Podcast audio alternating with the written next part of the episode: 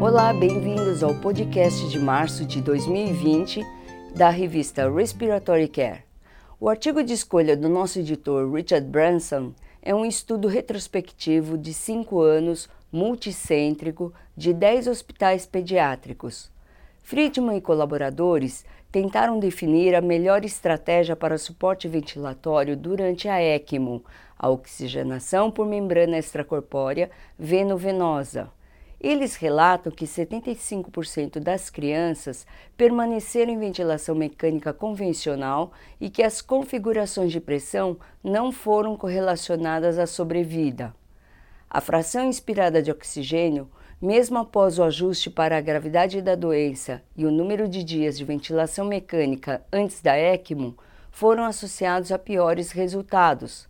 Ratkin, em seu editorial, destaca a descoberta de que indivíduos com alta SPO2 e alta FO2 mostraram uma sobrevida reduzida em comparação com indivíduos com alta SPO2 e baixa FO2.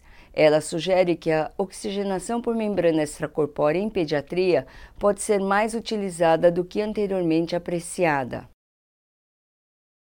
Yuan e colegas estudaram o impacto da oxigenoterapia convencional e da cânula nasal de alto fluxo e do posicionamento corporal na distribuição dos volumes pulmonares mensurada pela tomografia por impedância elétrica. Em um grupo de indivíduos após cirurgia abdominal, a cânula nasal de alto fluxo melhorou a impedância na fase final da expiração nas regiões pulmonares ventral e dorsal em comparação com a linha de base. A elevação da cabeceira da cama melhorou a impedância na fase final da expiração nas regiões pulmonares dorsais, mas não ventral. A cânula nasal de alto fluxo também foi associada ao melhor conforto do paciente. Nishimura opina que essas descobertas não são surpreendentes ou inesperadas. A cânula nasal de alto fluxo e, mais importantemente, a elevação da cabeceira resulta em melhora da função pulmonar. Ele observa que a tomografia por impedância elétrica fornece uma nova ferramenta para avaliar a função pulmonar, com a vantagem distinta de visualizar mudanças regionais em vivo. Em um estudo de bancada, Daranda e colaboradores mostraram o impacto do local de fornecimento de oxigênio a um ventilador portátil sobre o volume corrente. Este trabalho reforça o impacto da suplementação de oxigênio no volume corrente mensurado pelo ventilador. A telemedicina é promissora em vários cenários de atendimento, desde a UTI até o atendimento domiciliar. Os dados fornecidos para a interpretação devem ser precisos e este estudo inclui conhecimentos que só podem ser obtidos por observação direta. Rodrigues, em seu editorial, fornece comentários sobre as modificações em dispositivos médicos, a importância de profissionais da saúde qualificados na assistência domiciliar e assegura que o que se vê é de fato o que você recebe. Peixoto e colaboradores descreve o uso do ultrassom para avaliar a disfunção pulmonar em indivíduos com fibrose cística. Eles compararam o ultrassom pulmonar com o teste de função pulmonar e a escala de bala modificada. O ultrassom pulmonar correlacionou-se com a tomografia computadorizada de alta resolução avaliada pela escala de bala modificada. A ultrassonografia pulmonar apresentou correlação significante com a função pulmonar e o estado nutricional do paciente. Miuri e colaboradores descreve o uso do ultrassom para avaliar o resíduo faríngeo na via aérea superior, cuja presença está associada ao risco de aspiração.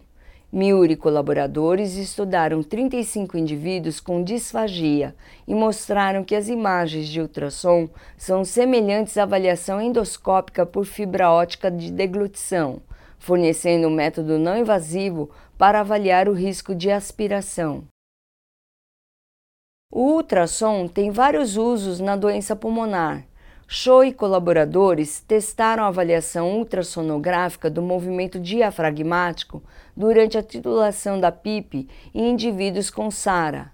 Eles compararam a excursão diafragmática dorsal e ventral durante a titulação da PIP, com base na criação de uma pressão transpulmonar positiva e negativa.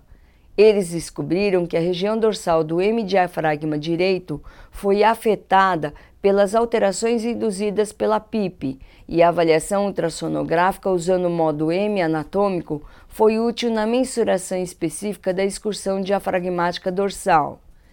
Esse padrão de movimento nas regiões dependentes do diafragma durante a titulação da PIP em indivíduos com SARA que atinge uma pressão transpulmonar positiva pode refletir um alvo potencial para avaliação do recrutamento pulmonar.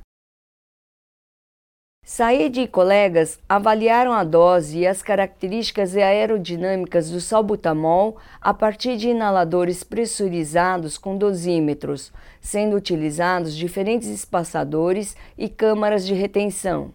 Eles descobriram que dispositivos acessórios antiestáticos, incluindo um dispositivo descartável, otimizaram o diâmetro aerodinâmico mediano de massa. Os mesmos autores têm um segundo artigo avaliando um aplicativo de smartphone para aconselhar indivíduos com asma.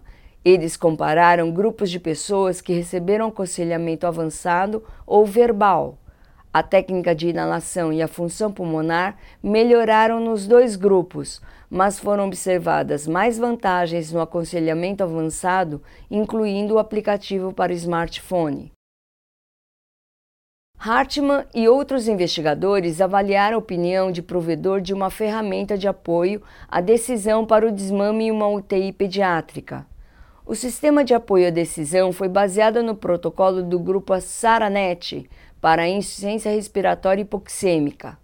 Hartmann e outros investigadores compararam a avaliação de médicos e terapeutas respiratórios das recomendações sobre a ferramenta e se a equipe clínica implementaria essas sugestões. Apenas um terço das recomendações teria sido implementado pela equipe da UTI que preferiu não fazer alterações e considerou as recomendações muito agressivas.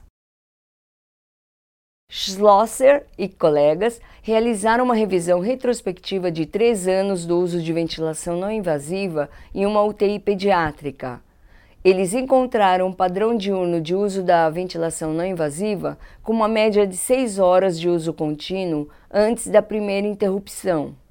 Aproximadamente metade dos indivíduos iniciou o uso da VNI após as 19 horas e um grupo semelhante interrompeu o suporte entre as 5 e 10 horas da manhã. Eles concluem que a VNI sofreu frequentemente interrupções e que a instalação e a interrupção da VNI seguiram um padrão diurno.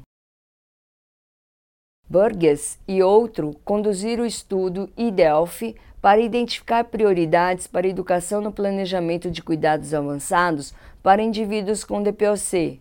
Após duas rodadas de pesquisa, eles desenvolveram 40 declarações avaliadas por uma pontuação Likert de 5 pontos sobre o planejamento de cuidados avançados. Considerou-se consenso com pontuação maior ou igual a 80%. Eles identificaram uma clara necessidade de treinamento que aborde as questões legais em torno do planejamento de cuidados avançados e discussões com os pacientes com DPOC. Tamulevicius e colaboradores usaram uma pesquisa de 33 itens para avaliar o conhecimento dos alunos sobre os sistemas de distribuição eletrônica de nicotina. Eles descobriram uma falta geral de conhecimento sobre os efeitos secundários do vapor e que o uso em adultos jovens se deveu principalmente à influência dos colegas e ao alívio do estresse. Eles concluem que a educação fornecida por terapeutas respiratórios e com os alunos seria muito valiosa. Dodge e colegas realizaram uma pesquisa de 16 perguntas sobre o uso do bloqueio neuromuscular na SARA, incluindo indicações, frequência de uso e estratégias de dosagem. Mais de 90% dos entrevistados trabalhavam em centros médicos acadêmicos. Dodge e colaboradores relataram o uso do bloqueio neuromuscular em mais da metade dos indivíduos com SARA, As indicações mais frequentes foram alcançar estratégias de proteção pulmonar e melhorar a sincronia paciente-ventilador.